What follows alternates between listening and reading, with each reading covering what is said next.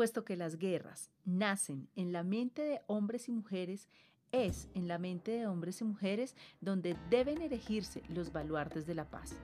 En diferentes episodios de este podcast nos hemos referido a la UNESCO.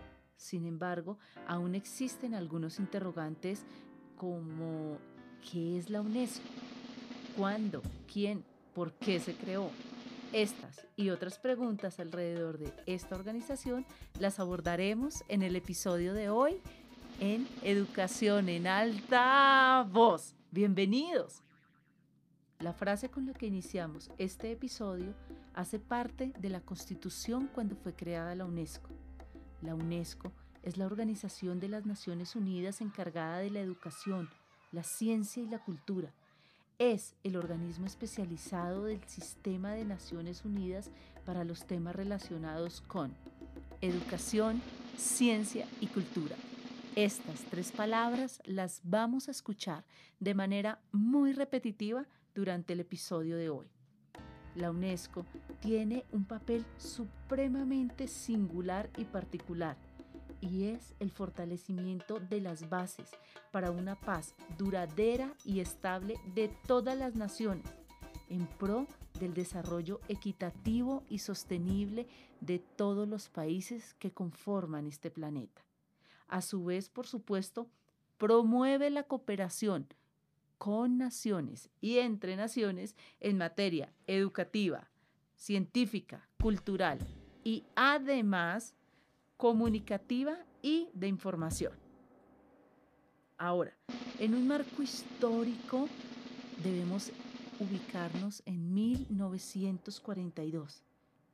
Los gobiernos de los países europeos que se enfrentaban a la Alemania nazi y sus aliados se reunieron en Reino Unido para la conferencia de ministros aliados de la educación. En la Segunda Guerra, que aún en su momento estaba lejos de terminar, si bien es cierto, el panorama era dramático, estos gobiernos aún estaban buscando las formas de reconstruir los sistemas educativos. Esta tarea la estaban proyectando para cuando la paz por fin se restableciera. Muy rápidamente, este proyecto, esta pequeña idea, creció y se hizo de un tamaño de tipo universal. Es decir, esa pequeña propuesta que se convocó en Londres aún en medio de la guerra fue en Londres en 1945 donde se consolidó. Y esto se hizo a través de la Conferencia de las Naciones Unidas, la cual en 1945 estableció la organización educativa y cultural para todas las naciones. La organización entró en implicaciones de acción, de metas y de organización apenas se terminó la guerra. Para ese entonces se reunieron representantes de 44 países, quienes decidieron crear finalmente esta organización darle jerarquía, metas, propuestas, proyecciones, y la cual, por supuesto, tuviera unas obligaciones. Su obligación principal era encarnar la cultura de la paz para las naciones. Entonces, la constitución de la UNESCO se adoptó en Londres en 1945, pero finalmente entró en vigor en 1946, es decir, finalizada la guerra. Pero a raíz de que finalmente fue que se creó la UNESCO, la UNESCO se dio como resultado del estallido de dos guerras, dos guerras entre las cuales no había mayor diferencia que 30 años. Es así como para evitar una tercera guerra mundial, esta organización se fundó con una visión clara lograr una paz duradera. Pues resulta que en ese momento, por supuesto que la gran mayoría de países tenían acuerdos económicos y políticos entre ellos, entre estados. Sin embargo, estos acuerdos económicos y políticos no propendían, no aseguraban y no estaban encaminados a garantizar esa paz duradera. De ahí la importancia de esta organización en la promoción de la educación, la ciencia y la cultura, porque es a través de estos tres elementos que se logra evitar cualquier tipo de guerra como humanidad. Entonces, las Naciones Unidas, después de dos guerras mundiales, tenían claro hacer todo lo posible, activar todos sus esfuerzos para no volver a caer en tan crasa equivocación. Sin embargo, para eso era necesario la unión de los pueblos de todo el mundo. Sin duda, el tema de fortalecer la solidaridad intelectual y la moralidad de la humanidad mediante la mutua comprensión y el diálogo es necesario y era una tarea de no menor importancia de la UNESCO.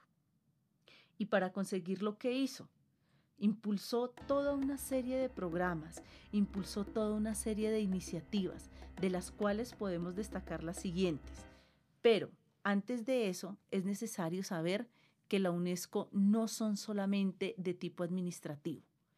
Para lograr los objetivos de humanidad, la UNESCO a través de sus años y durante toda su creación ha convocado y ha movilizado a filósofos, científicos, artistas e intelectuales de todas las naciones con el objetivo de denunciar y combatir las teorías racistas y llevar a cabo proyectos innovadores, proyectos a través de los cuales, sin lugar a duda, se ha transformado y se ha mejorado el mundo.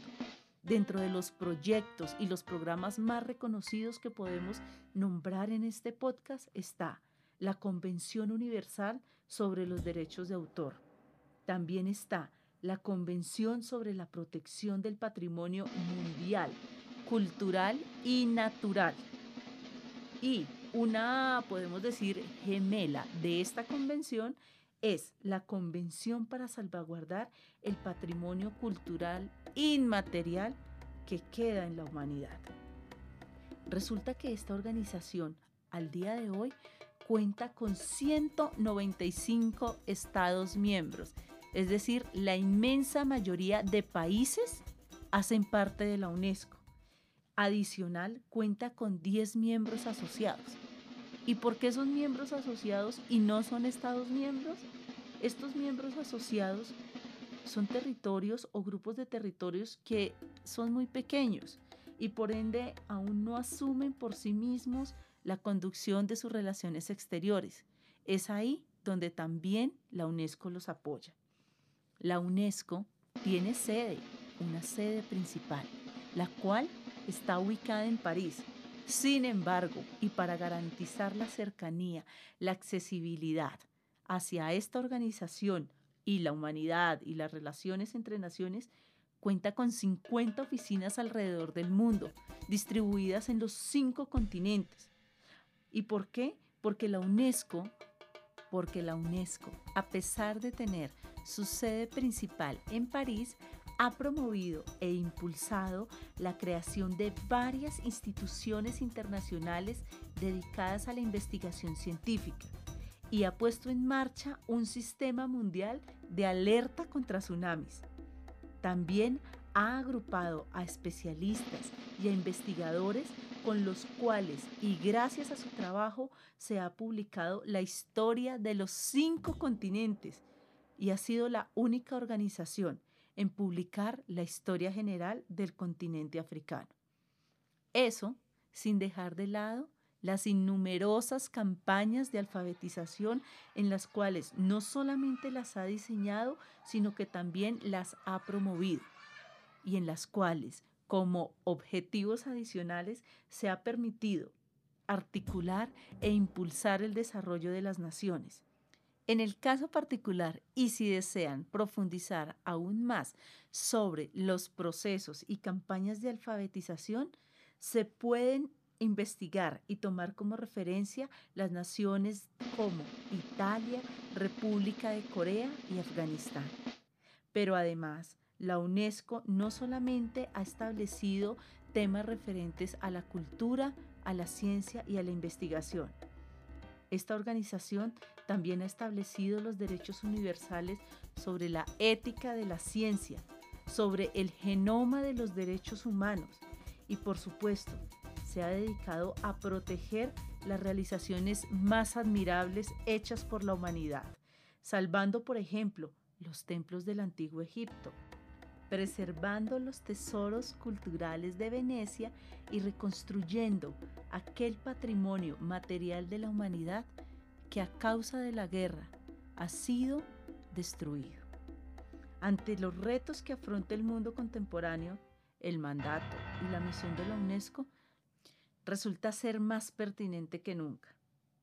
La UNESCO espera, con el apoyo de sus Estados miembros, que la organización pueda seguir dirigiendo, mostrando y guiando el camino a seguir en aspectos fundamentales, tales como, por ejemplo, replantearse los futuros de la educación para captar cuáles son esos desafíos que requiere el mundo actual y lograr que todos, absolutamente todos los habitantes de este planeta podamos convivir juntos, en paz y en armonía con el planeta.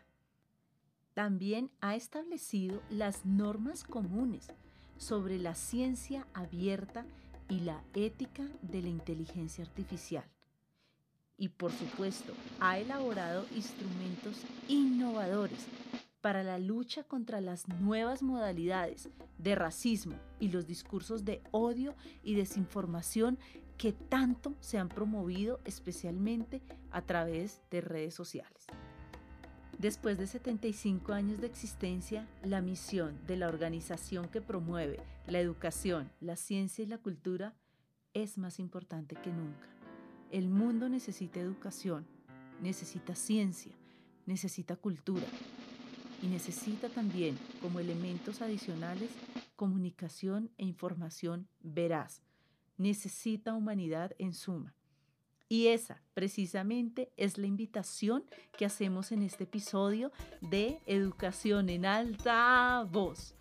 Que cada uno, desde nuestro rol, nos unamos, nos comprometamos en torno a los principios y a los objetivos de la UNESCO para poder contribuir a la consolidación de una mejor sociedad a nivel país, a nivel región y por supuesto a nivel global. Muchas, muchas gracias por escucharnos.